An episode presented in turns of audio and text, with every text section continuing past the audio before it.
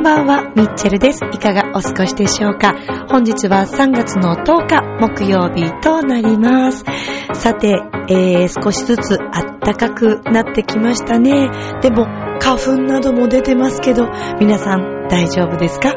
さて、えー、このミッチェルのラブミッションという番組は恋愛、そして夢をテーマに不可能を可能にするをモットーにした私ミッチェルがお話をしていくという番組となっています。さて、えー、私はですね、本日この収録をしている、えー、9日、あ、嘘、8日になるんですけども、えー、火曜日になりますが、えー、実はですね、私のあの、司会のですね、憧れの方、尊敬する方であります、スマップの中井正宏さん。はい、えー、もうスマスマに出たいということも私は、えー、よくお話ししてますけれども、中井さんの司会をですね、えー、収録、あの、公開収録というものを見てきました昨年も、えー、見させていただいたんですけども、今年もラッキーなことにですね、えー、会場で見ることができまして、えー、ちょっとそんなお話もしていきたいと思います。そして先日行われたゴードイライブのお話、発想の転換についてもお話ししていきますよ。この番組は、チョアヘヨ .com の協力のもと配信されています。さあでは今週も始まります。ミッチェルのラブミッション。皆様、ウェルカム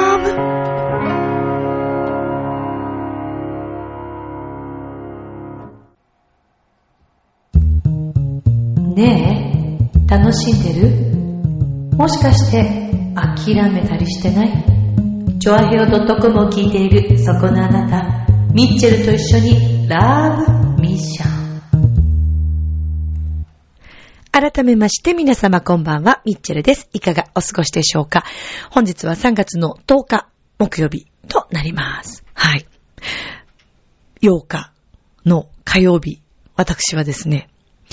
収録を見てきたんですよ。で、えー、もしかしたら、えっ、ー、と、昨日になりますかね。水曜日9日、テレビで、えー、中井さんが司会をされていらっしゃった、えー、のど自慢ザワールドご覧になった方いらっしゃるかもしれません。えー、この番組はですね、クリス・ハートさんなどもね、こう発掘された、えー、外国の海外の方が日本語の歌を歌うという、えー、そういうね、コンセプトで、で、あの、行われているんですけれども、本当にあの世界中いろんな国の方々が、あの、まあ、一応素人さんというね、ことで、えー、歌われて、そして、えー、その中でこう、勝ち抜いていって、えー、優勝した方がこうね、デビューにこう、つながるかもっていう、なんか、そういったコンセプトで行われている、あの日本テレビの、はい、え番組なんですけれども、で、え昨年もですね、あのちょっとご縁がありまして、えー、昨年からなのかなちょっと毎回の会場は私わからないんですけど、昨年もあの前浜のアンフィシアターという、もともとあのシルクドソレイユがあったところですね。そちらで、えー、収録、公開収録をされて、えー、ご縁があって見ることができました。で、昨年は私初、えー、中井さんの、あの司会をですね、生で、え、拝見しまして、も大興奮していたんですけども、今年も、あの、もしよかったらっていうことでちょっと、えー、お話ちょっといただいて、あのー、そうなんですよ。見に行くことができたんです。もう嬉しい限りで。はい。まあ、あの、私はスマップさんは、あの、本当に憧れのエンターテイナーとして、えー、とても尊敬していて、特にあの、中井正宏さんの司会は、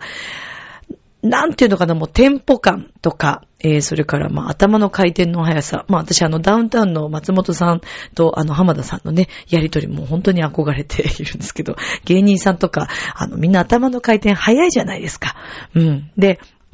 やっぱり司会者さんによって、その番組のね、すべてがこう左右されてしまったり、それからそれは番組だけではなく、会場で例えばイベントとかがあって、そこでね、どういうふうにこう、司会の方が畳み込んでいくかによって、全く変わってしまうと思うんですね、イベントが。うん。面白くなるか、温まるか、えー、冷静な感じでいくのかっていうのも全部、なんかその司会者にかかっているような気がしているんですけれども、で、まあその中でもね、中井正宏さんのあの司会は、私本当に憧れていて、えー、女性版の中井さんになりたいなって思うぐらい、あの、尊敬しているんです。はい。なので、よくテレビなどでもね、中井さんの司会はこう拝見させていただいていて、あ、まあ、あの、司会者さんのもうね、トップクラスと言ったら、まあ、明石家さんまさんですよね。私誕生日一緒なんです。さんまさんと、なんて。まあもう散々その話もしてきてると思いますけども。はい。まあもうもちろんさんまさんはね、もう天下の、え、司会者さん。明石家さんまさんですから。はい。で、まあ、あの、中江さんはね、また、あのー、アイドルでもありながら、えー、ああいったこうね、歌も歌いつつ、踊りつつ、そうですよ。すごいなぁと思うんです。で、まあ、とても尊敬しているんですけども、で、昨年もま見させていただいて、まあ、あの、やっぱり番組ってね、編集してあったりするので、それ以外のこうトークが聞けたりっていうのも公開収録の楽しいところなんですけど、もう昨年もね、もう見て本当に面白くて、ああ、やっぱり中江さん天才的だなと。で、もちろんすごいいろいろね、努力されていらっしゃるんだと思うんですよね。ただやっぱりこう、会場のみんなが、あの、待ち望んでいる言葉を選んでくれてると言ったら、ねえ、うーん、当てはまるかな。うん。なんかこう、例えば思っていても、お客さんが思っていても、それをなんか悪いかなとか遠慮しちゃって、全部こうプラスなね、言葉で返してしまうってこともあると思うんですけど、ズバリ気持ちよく言ってくれるという、はい、ドンピシャなところをついてくるのが、えー、中井さんの司会なのかななんて。あの、嘘がないっていうんですかね。正直。うん、すごくこうなんか、思ったことをズバッというのが気持ちがいいなと。でもそれはきっとキャラクターがそれぞれあるので、あの、芸人さんで言うとね、だから本当に松本人志、あの、松本人志さんが、ね、こうたまに突っ込んで、え、そんなこと言っていいの？っていうことを言ったりするじゃないですか。でも、あれも、やっぱりこう、松本さんだから言っていいことだったり、で、だから中井さんだから言えること、突っ込んでいいことってあるんだろうなと思うんですけども。でもなんかね、そういう司会ができるようになったら、見ている人たちもね、すごく気持ちよく楽しく、うん、なんかいい気持ちで、あの、見れるのかなと。で、今回も、こののぞ自慢ザワールドの、あの、司会をされている、えー、中井さんをこう拝見して、もうあの、待ってる間のね、どんな風にしているのかなとか、どんなコメントをしてくるのかなとか、またこうゲストの方に対してどんな風に突っ込んでいくのかなとか、っていうのをすごくこう見てたわけです。で、中でも、今回そのゲスト出演の中に、暴れるくんがいらっしゃったんですけども、暴れるくんさんがね。そう。で、あの、まあ、他のね、ゲストの方にもこう、うまくこう、いじりつつ、で、突っ込んだりしているんですけども、しばらく暴れるくんに触れないなと思ってて、で、以前なんか夜中の中井さんの番組で、暴れるくんがなんかちょっと若干滑った感の話をして、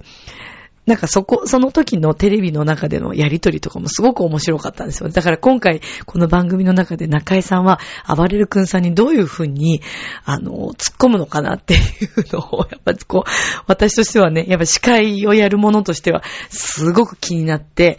え期待をしてたんですね。そしたらね、やっぱり中井さんはね、期待を裏切らなかったですね。本当に面白い突っ込み方というか、あの、感想を求めるのかなと思いな、思いつつ、えー、暴れるくんね、えー、今日も元気そうですね、みたいなコメントで一切喋らせないというね。そんなツッコミをあの最初こう入れてきたんですけど、それがね、本当に面白かったんですよね。でも何を話しても、やっぱりこう会場中も受けるし、で、私たちの席はちょっと後ろの方だったんですけど、多分きっと関係者の方々なんだろうなっていう方がちょっと座ってらっしゃって、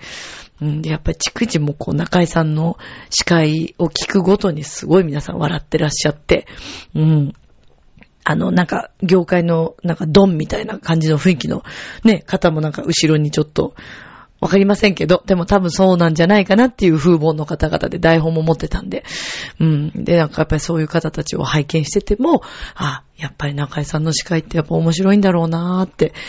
いや、でも本当に面白かった。もう終始笑ってました。で、あの、何が一番中井さんの司会私好きかって、あの、自分のことをね、すごく落とすんですよね。で、本当にそう思っているのかもしれないし、もしくはみんなにやっぱりこうね、笑ってほしいとか、楽しんでほしいというそのエンターテインメントの気持ちとして、あの、エンターテイナーとしてそうやってやってらっしゃるのか、そこはわかんないですけど、まあ、うまいですよね。落とし方が。うーん、私はあれ好きですね。やっぱりいつもこう自分でね、歌が下手だみたいなことを、なんかそういう風に持っていくんですけど、なんかやっぱりこう自分のことをすごくいろんな意味で理解して司会をしてらっしゃって、で、ゲストの方とか周りの方たちにその嫌な思いをさせないっていうあの気遣い。だからやっぱり中井さんってすごく気が使える方なんだろうなと思って、あの、まあ、収録をね、拝見していても改めてもそういうふうに感じました。で、なんか、まあ、噂によるとね、いろんなやっぱり例えば司会業本当にあの、専門でね、やっている方たちの中では、ね、滑舌がどうとか、中井さんの司会についてもいろんななんか話があるらしいですけど、私は好きですね。うん。あんな司会ができるようになりたいと、すごく本当に思っていて。で、えー、先日、あの、山のミュージックサロン。まあ、これはあの、銀座にある山の楽器。皆さんご存知ですかね？はい。あの、十字路のね、あの、もう昔から、あの、あの場所にありますけど、CD 屋さんね。そう、山の楽器がえー、まあ、運営している山のミュージックサロンという音楽教室があって、まあ、それはあの、私も講師として、あの、お仕事をしているんですけども、で、この山の楽器ではいろんなイベントをしています。で、中でも、この毎年恒例の、えー、ゴードゥーライブと言いまして、えー、これはまあ合同ライブとかけているようなんですけれども、えー、っと、2006年度からスタートしました。で、この合同ライブはですね、えー、アンサンブルのクラスの皆さんで、えー、演奏会をこうしていくんですけれども、初年度、2006年度から、えー、何度かは、あの、前もお話ししましたけども、クラブイクスピアリというね、えー、前浜のイクスピアリの中にあったライブハウスで最初行われたライブコンサート発表会だったんですね。で、それがどんどんどんどんこう、あの、場所をこう変えていって、えー、何年後かには、まあちょっと今ね、残念ながら、すごくいいとこだったんだけど、なくなっちゃったんですけど、六本木のスイートベジルさんというね、でもそうやって考えると今ほんとライブハウスが減ってますよね。いいライブハウスが。クラブイクスペアリもすごいいいライブハウスだったんですよ。前浜にあるね。今はウェディングサロンっていうか、ドレスとかをね、衣装選びをする場所になってるようですけど。で、えっ、ー、と、スイートベージュさんも亡くなってしまって、六本木のね。この間ちょっと六本木に用事があって、あの近くにこう、あの、行ったんですけど、もう完全になくなっちゃってましたね、場所がね。芋洗い坂っていうね、ところにこうあったんですけど。で、えー、っと、今回4回目となるんですけども、ブルーノート東京さん。はい。ブルーノート東京さんでのこのゴードライブが4回目になりますね。で、まあ、ブルーノートといえば、もうジャズの老舗。うん、もう誰もが憧れるミュージシャンとしてはあの場所に立つというだけでももう震えてしまうようなあのライブハウスだと思うんですけど、初年度本当に私もあの初めてその、あ、私はそのこのゴールドライブの司会者としてもあの、まあお仕事をさせていただいているんですけども、初年度の2006年度は私じゃなかったと思うんですよね。えっ、と、私多分2回目からだったと思います。はい。で、えー、なので今回私8回目になるのかな。うん。で、えっ、と、その、まあ、なんていうのかな、ブルーノートさんは、まあみんな憧れの場所であり、私もその4年前初めてブルーノートさんの あのステージに立った時には、さすがにやっぱりちょっとね、震えたというか、もう緊張してしまって、うん、本当にドキドキしましたね。ただもうあの、生徒様たちのこのコンサート形式発表会なんですけど、もうね、生徒さんとは思えないぐらい皆さん、すごい素晴らしいあの演奏を繰り広げていらっしゃって。で、まあ本年度は、えー、この、ブルーノートさんだけではなく、あの、えっ、ー、とね、飯田橋にあります、トッパンホールさんでも、あの、ライブが行われたんですね。なので、クラシック部門と、えー、ジャズ系、ポップス系で、こう、分かれて、今回も発表会がありました。昨年も、えっ、ー、と、2日間にわたってだったんですが、昨年はブルーノートさんと、その、ブルーノートさんの姉妹店、東京の駅のすぐ近くに、えー、あります、えっ、ー、と、コットンクラブさん。はい。こちらを、まあ、貸し切っての発表会なんですよね。もう豪華すぎです。あの、あんな場所を貸し切るという、私も初めてだからゴードライブ、あの、来年は、東京、あの、ブルーノート東京でやりますからって言われた時に、山野のスタッフどうしたんだろうって思って正気ですかっていうぐらいの私気持ちで、えって言いましたよね。あのブルーノートですかっていう。そう、表参道のね、まあ、いい場所にあるんですよ、またこれが。で、あのなんていうのかな、まあ、やっぱり、私たちもそうですけど、まあみんなやっぱりミュージシャンも、あの、海外からね、たくさんそのブルーノートで演奏している方々の演奏を聞きに行ったりとか、まあそういう場所ですよね、だから。うん、そういう目で見ている場所だから、自分たちがあの場所に立つっていうのが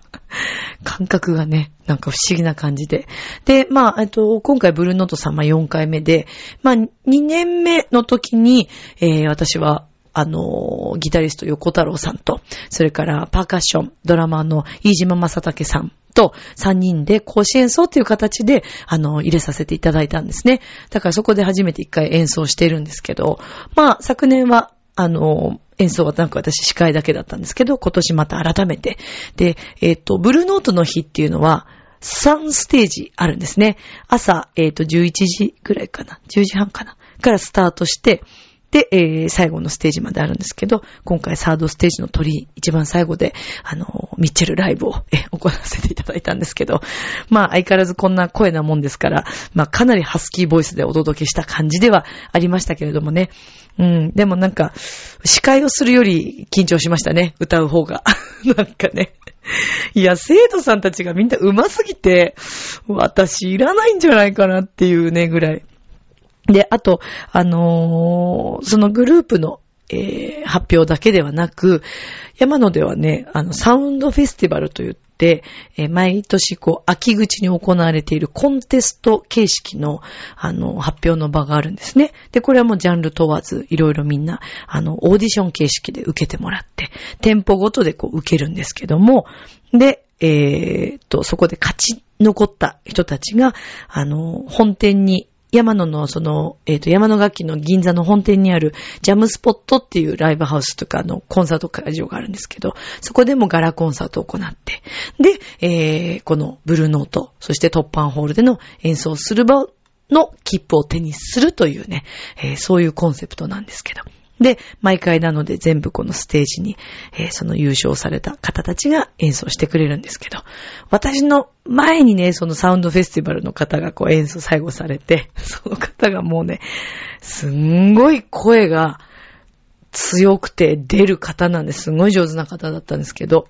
で、ダンシングクイーンを、まあ、みんなバンド形式で、あの、演奏されてて、ロック調な感じでこう歌われて、まあ、はるはる声がね、で、私も朝から喋りっぱなしで、もともとこんななのに 朝から喋りっぱなしで、よりもうね、で、ブルーノートのね、毎年いつもこうお世話になってる裏方さんというか横でいろいろマイクとかチェックしてくれたり、全部セッティングしてくれる方と、ちょっと直前に、いやー、前のね、そのサウンドフェスティバル優勝者の演奏を聞きながら、ダンシングクイーンを聞きながら、いやーもう私ちょっとあの声は出ませんつって、この後演奏すんの嫌だな、みたいなことを、実はちょっとこっちで言ってたんですけどね。うん、でも、大丈夫ですよ、なんつって 言ってくれて。何元気づけられてるんでしょうね、私ね。まあそんな状態ではありましたけどもね。まあなんとか無事に本当にあの盛り上がって、え、コンサートが終えられたというのはとっても嬉しいことでございました。あの、本当に関係者の皆様、えー、ブルードードの皆様、そして何と言っても来てくださった皆様、生徒さんたち、山田のスタッフの、スタッフ、スタッフだって、スタッフ、スタッフのみんなも本当にお疲れ様でした。ありがとうございました。えー、私も本当にいい、またね、えー、機会をいただいて、えー、また来年に向けて、中井さんの司会もね、見たところですし、来年に向けてね、また進んでいきたいななんて思ってますよ。はい。えー、そして、あの、私ね、あの、引き続きあの、本をですね、今いろいろ、あの、また読んでいるんですけども、先日お話ししていた、えっ、と、本に関しては、あの調和表のですね、ホームページの方で、えー、リンク貼ってありまして、そこからも購入できるようになってますので、はい、よろしくお願いいたします。えー、今現在はですね、ちょっとある一冊の本を読んでおりまして、えー、これちょっと、あの、近々朗読 OK ということでいただいているので、あの、そんな形でお届けできればなと思っています。で、あの、今本当にいろんなことがこう動いているんですけれども、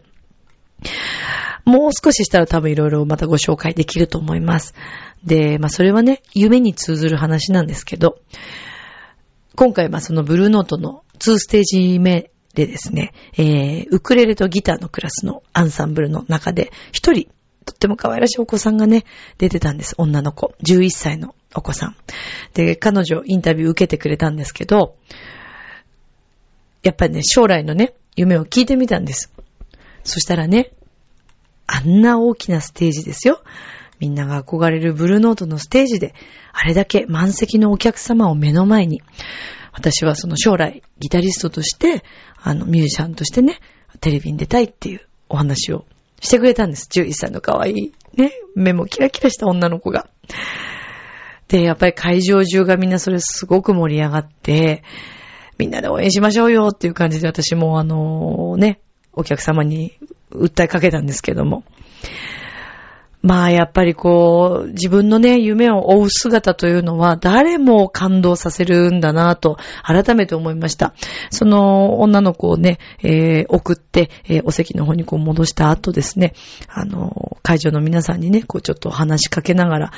ね、やっぱりね、子供の頃って皆さんにこうね、夢があったと思うんですけどっていう話をして、やっぱ大人になるとね、何でもこう、やっぱ諦めから入ってしまったりっていうのがありますよねっていう話をした時に、近くの方とか、まあ、ブルーノートさんってすごいこう、お客様と近いので、皆さんの表情すごいよく見えるんですけど、そんな話をしたら皆さんがすごく頷いてたんですね。うんうん、わかるわかるみたいな。もう忘れちゃったわね、みたいな感じのこうね、夢をね。でも、やっぱり、いくつからでもね、夢って本当にこう遅くなくて、あの、改めてね、やっぱりこうその11歳のお子さんからまた学んだことというか、えー、みんなそれぞれがね、自分の夢ってあると思うので、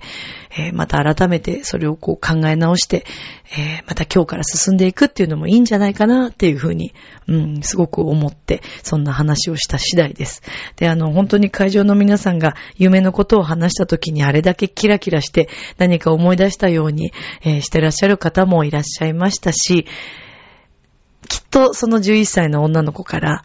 何か得たことがあったんじゃないかななんて思うんですよね。だから、今日このお話をしましたけども、ミッチェルのね、このラブミッションを聞いてくれているリスナーさんも忘れかけた夢をまたもう一度思い出して、えー、もしかしたらまだチャンスは全然あるかもしれません。ないって思っちゃったらもうね、チャンスはないので、私もね、今本当にそういうチャンスが来ているんです。で、これもうちょっとしたらお話できると思います。でもね、忘れかけてたぐらい、諦めてたことなんですよ。でもこれが本当に叶ったら、あ夢っていくつからでも遅くないんだなってことが証明できると思うので、なんとか証明できるように、はい。ね、えー、芸能事務所無所属の、え、ミッチェル、このまま頑張っていきたいと思います。どうなるかな？まあでも、本当に何が起こるかわからないというね、期待を持って、今日もまた明日も進んでいけたらいいのかななんて思いました。えー、なのでそんなお話をしてみました。では、えー、続いてのコーナーです。今宵も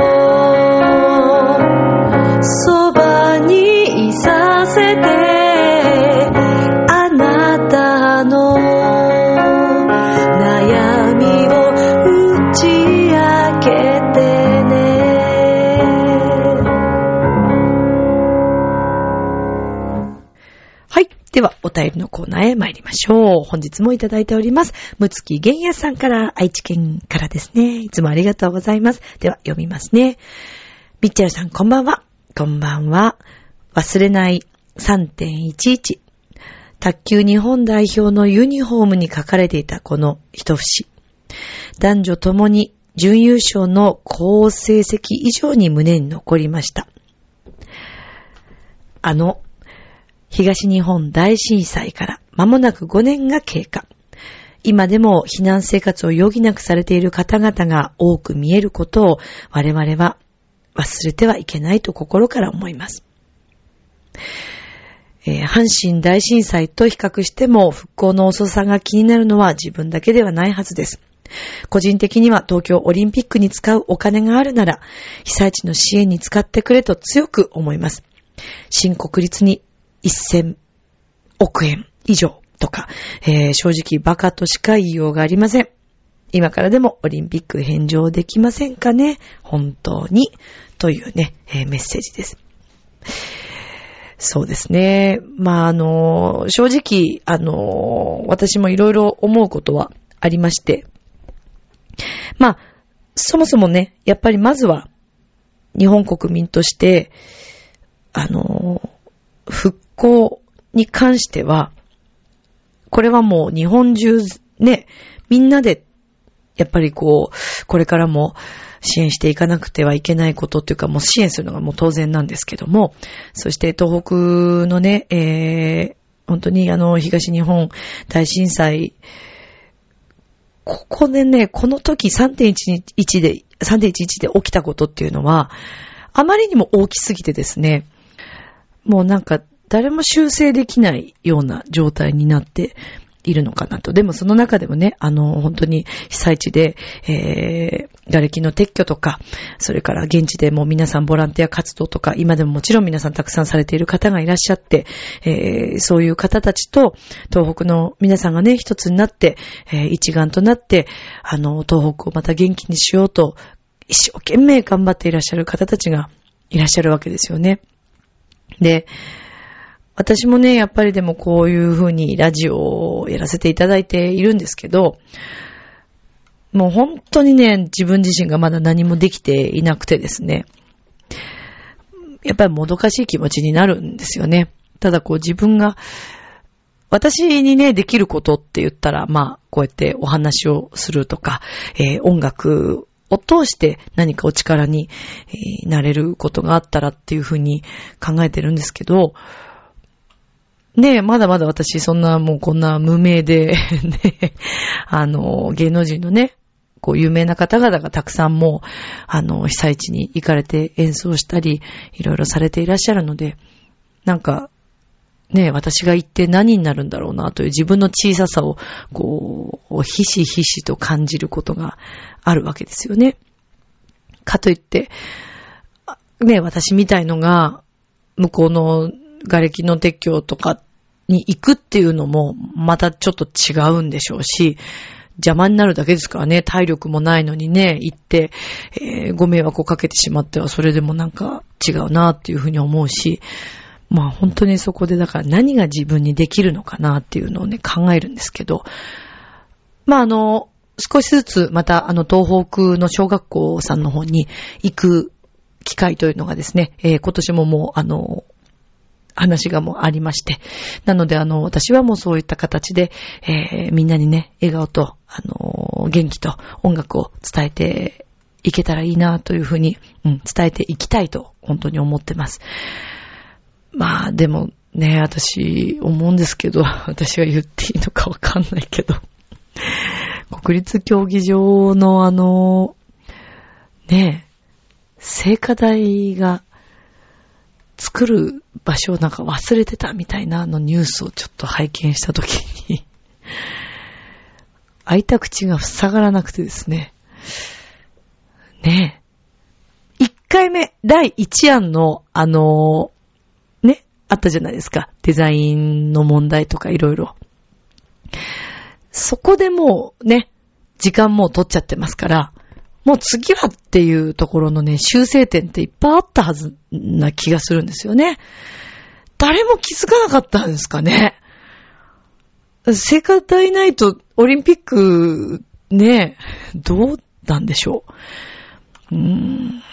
なんか、なんっていう、どうしてそうなっちゃうんだろ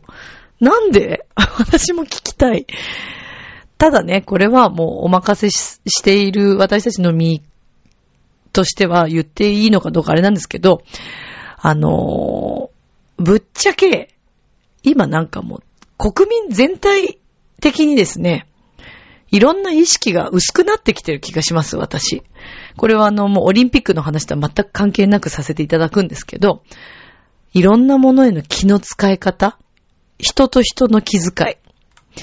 それから、まあ本当に例えば電車の中で会うっていうだけの人でも、知らない人でも、一言これがあれば、なんかそんなね、争い事にならないようなことが、今簡単にあれでしょ？駅のホームとかで喧嘩になっちゃったりとか、ありがとうとか、ごめんなさいとか、すいません、失礼しますとか、それの一言だけでいいと思うんですよね。で、それが何に通ずるかっていうと、そういう周りをちゃんと見えてるかどうかっていうか、ね、ここに、だから、だってその国立競技場だって、誰かが一言ね、誰も気づか、まあ気づかなかったんでしょうね。うーん。まあそこですよ。だからこれはもう全体的に言えるんじゃないかと。ほら、例えばね、携帯電話をほら持ちながら、この間、むつきさんの話にもありましたけど、本当に危ないからね。あれも自分の世界観だけに入ってしまうとこういうことになるんじゃないかなと私は思うんです。だからやっぱりお互いに気遣って、えー、お互いを支え合いながら生きていく。共存していく。っていうことがすごくね、大切なんじゃないかなとね、思うんですよね。あの、小学校じゃないや、中学とかのあの、自殺をね、されるお子さんの話とか聞いてても、ちょっとね、なんでそうなっちゃったのかなっていう展開の話が、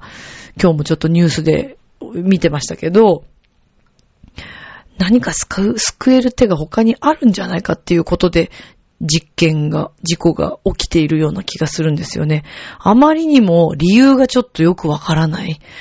でもそれは人と人とのコミュニケーションに何か問題が今生じているんじゃないかなというふうに本当に思います。だからこの国立競技場についても、コミュニケーションですよね。お互いに話し合って、もっともっと考えを話し合って、ぶつかり合って、いいものを作るにはどうしたらいいのかっていうね。うん、日本人が苦手なところなんですかね。まあ本当にこうパソコンとか、えー、こういった SNS とかこういったものがですね、どんどん普及するにつれて、みんな言いたい放題言うような感じになってるような気がするんですけど、そこでも人への思いとか気遣いっていうのは波動を通していきますからね。だからね、何でも言っていいってものでもないですし、うん、やっぱりお互いの気遣いなのかな。なんかちょっとね、話それちゃいましたけど、まあでも本当に日々すごく感じることが多いです、いろいろと。ラブミッションを聞いてくれているみんなはそんなことはないと思いますけど、とにかく自分から率先して愛を持って、えー、人に接して触れていきたいですよね。コミュニケーション大切だよ。うん。それはね、会社の人同士とかだけでもなく、友達もそう、会社の関係も、家族も、親子関係もそうですね。兄弟もそうですね。全部入りますね。お店の人たちに対してもそうですね。うん。だから、あの、できるだけ私もありがとうという言葉を、えー、接してくださってるお店の方とか には、あの、伝えたいと思って、えー、自分にできることをちょっとずつ、えー、やっている次第なんですけれども。まあでも本当にあの、東日本大震災で、えー、亡くなられたたくさんの皆様にご冥福を改めて申し上げるとともに、さらに、この日本を明るくしていけるために、被災地で頑張っているあの皆様のためにも、えー、これからのね、えー、新しい未来の日本のためにも、えー、みんなで愛を持って、えー、前向きに行きたいですよね。で、自分もそれを発信できるような存在になれるように、え努力をしていきたいと思いますので、みんなで、笑顔になっていきましょう。愛を持っていきましょう。大丈夫。みんなだったらできますから。はい。そのために、あの、私たち今、生かされていて、えー、いろんなことを学びながら、あの、前を向いていくために、今私たち生きているので、後ろばかりね、振り返っても仕方がない。今後どうするかということを、みんなで考えながら行動していきましょう。私も頑張ります。でも、力まずね。そう。あの、リラックスしながら行きたいと思います。明日もスマイルでラブミッション。今日もありがとう。ジョアヘヨ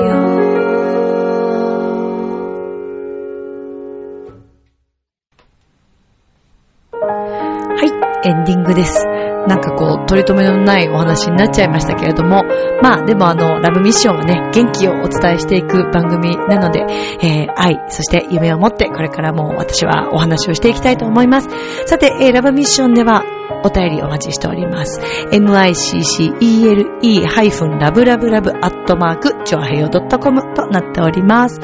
さて、え近々ですので、3月の27日、新浦安の駅前かな？で、えっ、ー、と、お祭りがありましてね、えー、そちらで、あの、チョアヘの洋一郎くんと共に MC をさせていただきます。えー、おそらく演奏もするかと思いますので、3月27日、日曜日です。はい。ぜひ遊びに来てください。また次回もお話ししたいと思います。では、今宵も良い夢を、明日も楽しい一日を。バイバーイまたねー。